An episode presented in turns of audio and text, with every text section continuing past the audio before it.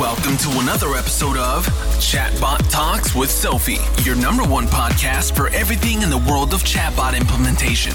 Join us as we talk with experts on how you can increase your customer happiness with chatbots on digital touchpoints. Chatbot Talks with Sophie, powered by iiBot. Herzlich willkommen zur nächsten Chatbot-Podcast-Folge, mein Chatbot-Talk powered by iiBots. Ich habe heute einen Gast aus Hamburg dabei, der Tim, der ist heute mein Interviewpartner. Ähm, herzlich willkommen an alle Zuschauer, herzlich willkommen an Tim. Tim, danke, dass du heute da bist. Hallo Sophie, schönen äh, guten Morgen. Vielen Dank für die Einladung. Ich freue mich sehr, mit dir über mein Lieblingsthema zu sprechen. Super. Ich freue mich natürlich auch, weil es ist auch mein Lieblingsthema. Aber ja. bevor wir richtig starten, vielleicht kannst du dich mal kurz den Teilnehmern vorstellen und vielleicht auch sagen, was du beruflich so machst, was du den ganzen Tag machst, was deine Firma macht. Das wäre mal für alle, glaube ich, am Anfang ganz spannend. Ja, sehr gerne. Also mein Name ist Tim Cortinovis. Ich bin seit äh, fast zehn Jahren selbstständiger Keynote-Speaker und Berater und Trainer im Bereich Automatisierung des Vertriebs. Also das heißt, ich beschäftige mich mit Fragen wie, welche Prozesse im Vertrieb kann ich automatisieren, was kann die Maschine gut machen, sodass ich als Vertriebler, als Vertrieblerin mehr Zeit habe für die richtig guten Unternehmensbeziehungen und also tatsächlich ähm, mehr Zeit, um eben auch auf äh, Unternehmensbeziehungen einzugehen. Und ja, wie gesagt, das vermittle ich in, äh, in Keynotes, in, in Workshops. Wie geht es überhaupt? Welche Tools gibt es da? Was kann man da verwenden? Und aber auch in, äh, in, in Beratungen, so zum Beispiel zum Thema, wie nehme ich mein Team mit? Wie kann ich Menschen dafür begeistern? Und äh, wie nehme ich da auch diese Angst, die da immer so mitschwingt, raus? Ja, und eines der, der Themen, um das es immer wieder geht, ist natürlich die Automatisierung der Kundenkommunikation. Und deswegen freue ich mich ganz besonders, dass wir genau darüber heute sprechen. Äh, dann mal direkt die erste Frage. Deine Keynotes, äh, hältst du die im ganzen Dachraum, im deutschen Raum? Wo sind die? Die sind tatsächlich in ganz Europa. Also ich bin europaweit unterwegs und halte die auch, also die Hälfte meiner Vorträge sind ungefähr auf Englisch, äh, auf Deutsch und auf Spanisch. Okay, äh, Spanisch sogar auch. Das ist interessant. Das ist eine Sprache, die ich in der Schule gelernt habe und es leider immer ein bisschen vernachlässige, weiterzulernen, aber interessant. Ja, das ist meine zweite Muttersprache, deswegen mache ich das auch auf Spanisch, tatsächlich, okay. ja. Dann gehen wir doch mal weiter zum Thema Chatbots. Ähm, es soll heute so ein bisschen vor allen Dingen auch um Chatbots im B2B-Bereich gehen. Chatbots als Mittel zur automatisierten Kommunikation. Und ähm, ja, Tim, wie bist du eigentlich an das Thema rangekommen? Also du beschäftigst dich ja wirklich schon enorm lange mit Kommunikation, aber wie bist du genau an das Thema Chatbots rangekommen? Das ist wirklich, also das ist tatsächlich wirklich schon echte 30 Jahre her. Ich habe tatsächlich äh, als, als Jugendlicher damals ähm, erste Computer programmiert. Das waren so ganz, ganz simple, einfache Rechner. Und aber da habe ich schon irgendwie so Bücher in der Hand gehabt, die um das Thema ELISA kreisten. Also so ein bisschen so eben, wie kann ich, ein, wie kann ich einen Chat mit einer Maschine so gestalten, dass der Mensch denkt, es ist ein anderer Mensch auf der anderen Seite. Und äh, das damals war es natürlich noch Hobby und das hat mich äh, auch im Studium begleitet. Ich habe Germanistik studiert und da auch mit dem Schwerpunkt Linguistik und natürlich da auch einen großen Teil äh, mich mit Computerlinguistik beschäftigt. Also da kommt es eigentlich ursprünglich her, so ein bisschen so ein wissenschaftliches Interesse. Was geht da eigentlich? Das fand ich immer sehr spannend. Naja, und dann bin ich aber nach dem Studium direkt äh, eingestiegen, eben auch in das Thema Vertrieb und auch Automatisierung von Vertriebsprozessen. Und da ist das natürlich ein ganz, ganz wichtiger Part, weil natürlich Beratung, Kundenservice, den Kontakt zum Kunden halten, aber auch also in einem Bereich, wo es wirklich nur um Beratung geht, worum es nur darum geht, äh, gibt es das oder das oder ist das und das möglich, da spielt es natürlich schon eine große Rolle. Und ich fand es dann sehr, sehr spannend, die letzten paar Jahre, wie das so zusammengewachsen ist. Also die, die, die Möglichkeiten auf der einen Seite, die technischen, und eben aber auch tatsächlich die, die wirkliche echte Anwendbarkeit im Bereich Vertrieb. Und äh, ich sehe, auch wenn wir das schon lange geglaubt haben, aber dass wir tatsächlich jetzt die letzten ein, zwei Jahre davor stehen, dass das wirklich echt einsetzbar ist. Ich sehe die Praxisbeispiele und auch die, die ich anwende in meinen Projekten und finde das äh, unglaublich spannend. Okay, jetzt muss ich gleich wieder ganz zurückgehen. Ich hm. weiß, wer Eliza ist, weil sie war Teil des ersten Kapitels meiner Masterarbeit. Ah, ich glaube aber, ich glaube aber, viele von unseren Zuhörern wissen das nicht. Und vielleicht kannst du einfach da gleich noch mal kurz was zu sagen. Wer ist Eliza und vor allen Dingen, wie alt ist sie? Also Eliza ist jetzt, glaube ich, 60. Wenn ich, also ich, ich hätte nochmal nachgucken sollen. Nein, ich glaube, Eliza ist so irgendwo zwischen 50 und 60. So alt bin ich nun tatsächlich nicht. Also ich habe das ein bisschen später gemacht. Aber Eliza war in den 60er Jahren des letzten Jahrhunderts. So die Idee, das äh, sollte eine Psychologin sein, deswegen eben Eliza, der, der weibliche Name. Und äh, vor Eliza wurden, also es gab Probanden, die haben dann mit Eliza gechattet, damals schon und äh, sollten hinterher entscheiden, ist das ein Mensch oder eine Maschine, mit der sie da sprechen. Also tatsächlich noch die, äh, aus der Zeit ungefähr stammt auch diese Idee des Turing-Tests, also von Alan Turing. Die Frage, ist das eine, ist das menschliche Kommunikation, die danach gebildet wird oder nicht? Und Eliza hat halt versucht, das nachzubilden und dieses Ziel zu erreichen, dass möglichst viele Menschen glauben, dass sie mit einem Menschen, mit einer Psychologin sprechen. Spannend, ja, ich würde auch sagen, sie ist so um die 60, ich glaube, es war 1960, 1968 irgendwie so in dem Bereich. Mhm. Ähm, genau, wenn du jetzt Kundenworkshops hast oder wenn du Keynotes hältst, äh, was ist so dein spezifischer äh, Kern, was du zum Thema Chatbots beitragen kannst oder wo hast du vor allen Dingen schon deine Erfahrung mitgemacht? Ich habe meine Erfahrung damit gemacht, dass es halt tatsächlich darum geht, ähm, ganz wiederkehrende Antworten einfach ähm, zu automatisieren. Also ähm, wenn wir Automatisierung des Vertriebs und gerade des B2B-Vertriebs uns ansehen, dann geht es ja eben darum, dass wir die, die wiederkehrenden, die, die zeitraubenden Aufgaben, dass wir die einer Maschine übergeben. Also das, wo ich eigentlich keinen Menschen dran sitzen muss, weil es einfach tatsächlich so simpel ist oder so wiederkehrend, äh, dass ich es eben nicht mehr per Hand machen muss, sondern die Maschine macht es, damit ich mehr Zeit habe für wirklich wertvolle, echte Kundenbegegnungen. So, und da haben wir natürlich tatsächlich im Kundenservice, äh, sowohl im, im Pre-Sales-Bereich als auch im After-Sales-Bereich, haben wir natürlich Phasen, wo wir eigentlich fast dem Kunden so ein FAQ geben könnten und sagen, okay, du hast eine Frage, das ist eine total simple Frage, die haben 80 Prozent aller meiner Kunden, guck mal hier in die FAQ. Das ist natürlich nicht so schön, weil das, das macht man nicht, weil der, der Kunde fühlt sich irgendwie schlecht behandelt und fühlt sich schlecht bedient. Das heißt, ähm, ich muss natürlich auf der anderen Seite auch noch versuchen, also nicht nur die Frage zu beantworten, sondern eben auch äh, unseren Kunden ein, ein gutes Gefühl dabei zu geben. Und äh, da gehen, glaube ich, Chatbots genau in diese Richtung, zu sagen, ich habe nicht nur die, die, die Beantwortung der Frage, sondern ich habe eben auch äh, die Möglichkeit, eine Emotion mitzugeben.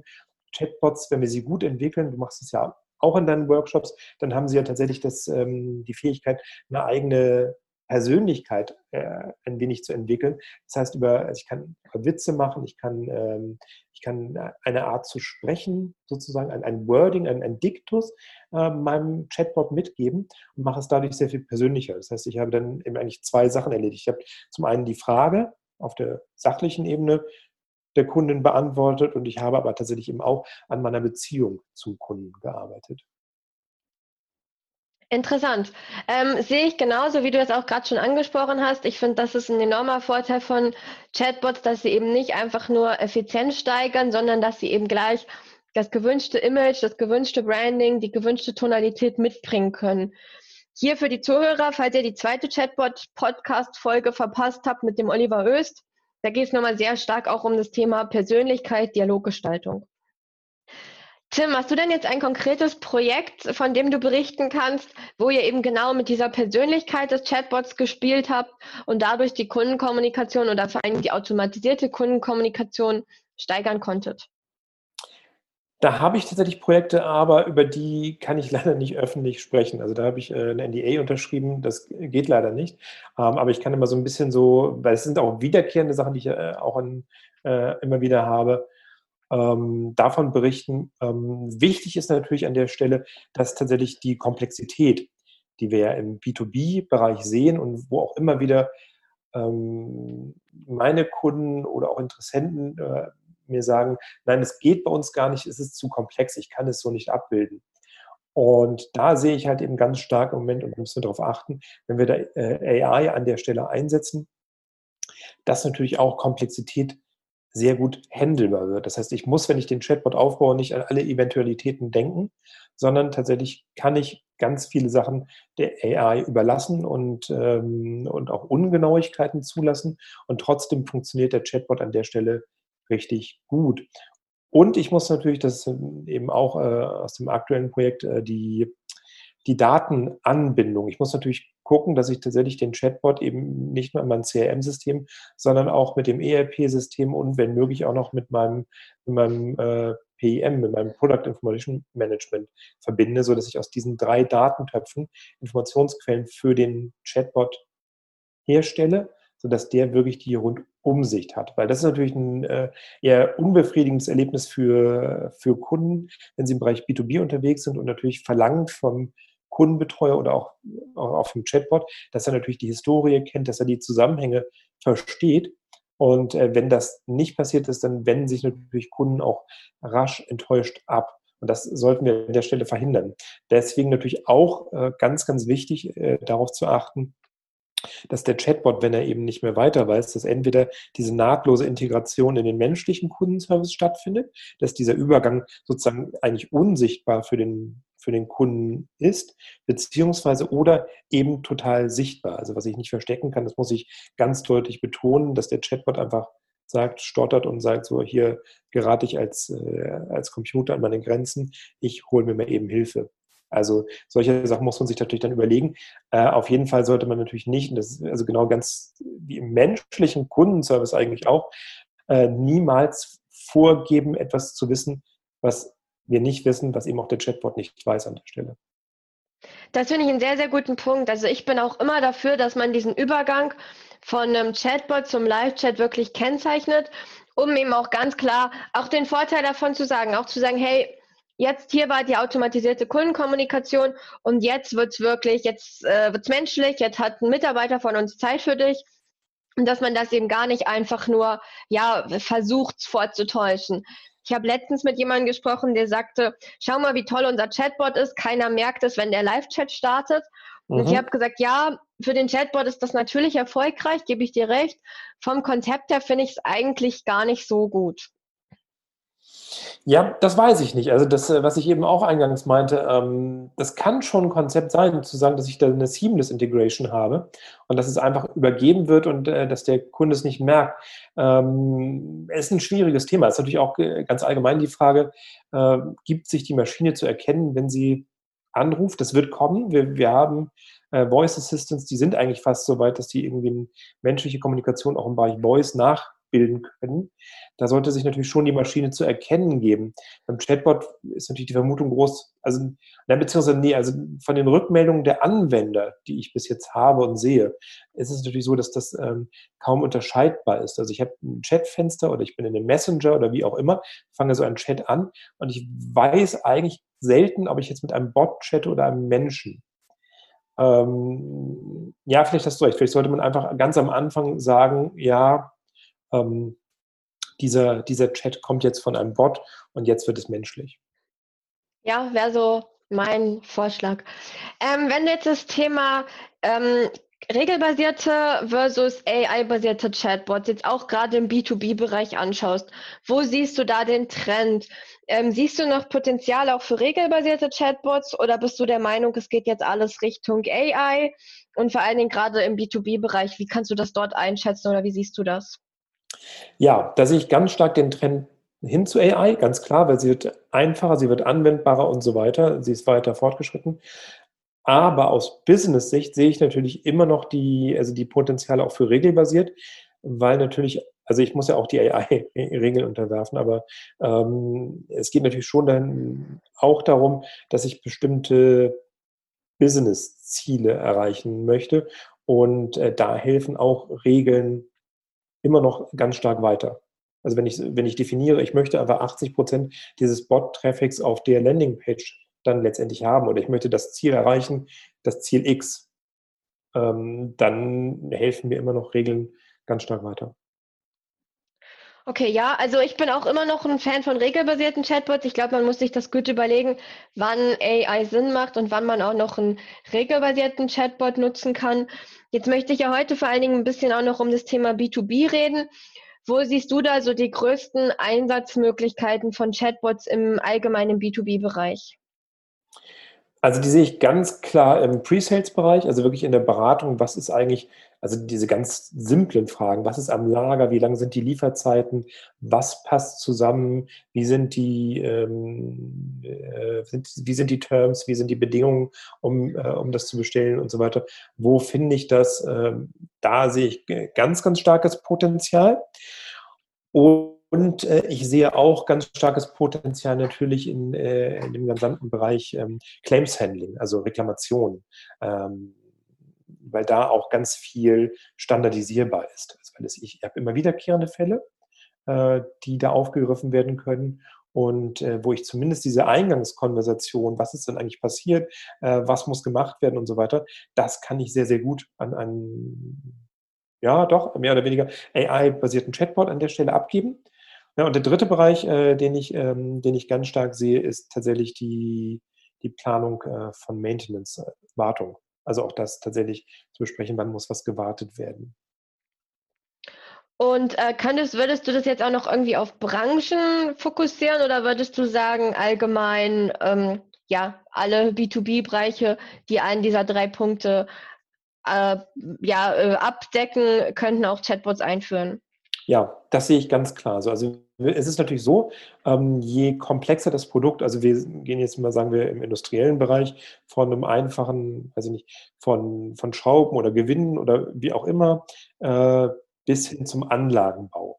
Da wird es natürlich deutlich komplexer und ich kann die einzelnen Produkte, was am Ende dabei rauskommt, oder die Dienstleistung, ähm, dann am Ende im Bereich Anlagenbau überhaupt nicht mehr automatisiert verkaufen. Aber auch da in dieser Branche gibt es natürlich Bereiche wie Ersatzteile, wie eben Maintenance und so weiter. Die kann ich über den Chatbot abdecken. Das heißt, es ist wirklich branchenunabhängig. Es ist dann nur eben die Frage, in, in welchem Bereich meiner Unternehmung ich das einsetze. Und ich glaube, dass diese Bereiche äh, decken sich über alle Branchen hinweg. Okay. Ähm, ja, vielen Dank. Was ist so dein Lieblingscase im B2B-Bereich? Ähm, Gibt es da irgendwas, wo du denkst, ja, hier ähm, sehe ich das meiste Potenzial aktuell für Chatbots oder hier ist vielleicht auch noch sehr wenig ausgeschöpft? Das heißt, hier möchtest du das Thema noch weiter pushen. Hast du da irgendwelche Lieblingscases, wo du mehr siehst? Ja, genau, wunderbar. Das, das deckt sich tatsächlich beides. Also da möchte ich gerne mehr pushen und da sehe ich ganz viel Potenzial. Das ist natürlich im Bereich Dienstleistung. Das betrifft mich selber tatsächlich mit Terminplanung. Ähm, wir haben schon Tools, die sehr, sehr gut sind äh, im Bereich Terminplanung, aber das noch weiter zu pushen, das würde ich spannend finden. Also tatsächlich mit dem Chatbot einfach Termine für Dienstleistungen zu vereinbaren. Also das ist dann ja wirklich ähm, das ist dann ja wirklich auch automatisierter Verkauf im Bereich Dienstleistung. Das heißt, ich habe einen Bestandskunden und äh, der möchte mich oder, äh, oder die Unternehmung oder die Beratung oder wen auch immer buchen für bestimmte Zeiträume und klärt dann einfach mit dem Chatbot, wie da die Verfügbarkeiten sind und bucht es dann auch fest ein. Ja, finde ich spannend. Ähm, habe ich so ein bisschen auch selber mal eingeführt. Ich habe es ja bei mir selber auch. Man kann auch direkt einen Termin mit Sophie buchen. Man ja. wird dann aber noch auf eine weitere Seite mit meiner Kalenderanbindung weitergeleitet. Ich sehe vor allen Dingen im B2B-Bereich immer sehr viel Potenzial allgemein für Lead-Generierung. Das ist ja eigentlich genau das Thema Termin vereinbaren, ähm, vielleicht auch irgendwie allgemein die E-Mail-Adressen einsammeln. Hast du da irgendwelche Erfolgsstories, die du unseren Zuhörern mitgeben kannst? Genau, auf jeden Fall. Da habe ich eine sehr, sehr gute Erfolgsstory. Und zwar ist das, ähm, die IBM hat ja mit Watson eine sehr, sehr mächtige äh, AI geschaffen.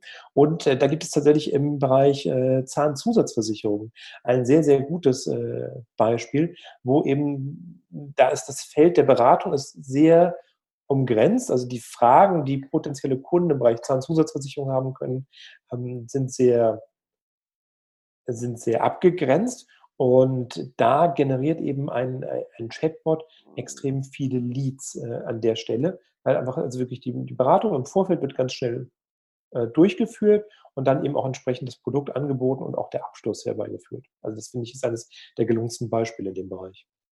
Wobei das nicht B2B ist. Der Abschluss wird auch über ein Chatbot durchgeführt. Ja, tatsächlich an der Stelle, genau. Okay, aber du darfst auch hier wieder nicht den Namen des Unternehmens nennen. Nein, tatsächlich nicht. Okay, schade. Ja, gut. Ähm, gibt es sonst noch was, was du zum Thema Chatbots und B2B-Bereich hinzufügen möchtest?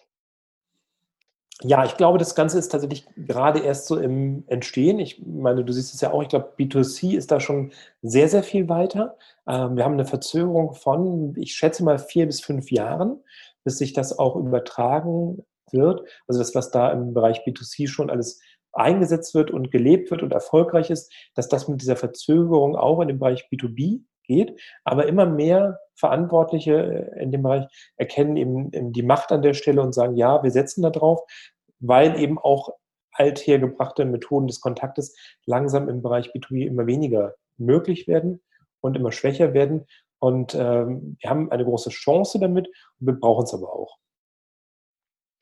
Das äh, finde ich doch eine sehr, sehr gute Zusammenfassung eigentlich von diesem Podcast. Äh, vielleicht sage ich auch noch was kurz dazu. Ich selbst erlebe das auch häufig, dass das Thema im B2B-Bereich noch mit Vorsicht genossen wird. Manche trauen sich noch nicht ganz, das Thema anzupacken, weil gerade im B2B-Bereich die Verkaufszyklen häufig sehr viel länger sind und es auch meist noch wirklich mehr persönliche Beratung braucht. Das sind meist Aufträge von mehreren tausend Euro oder Franken und das überlegt man sich einmal länger und da redet man sicherlich einmal mehr mit dem Key Account Manager. Ich glaube aber genau das, was du gesagt hast, gerade für den Anfang, also Lead-Generierung oder mal so die erste Terminvereinbarung seitens des Kundens zu schauen, ist das Unternehmen, ist das Produkt überhaupt für mich passend?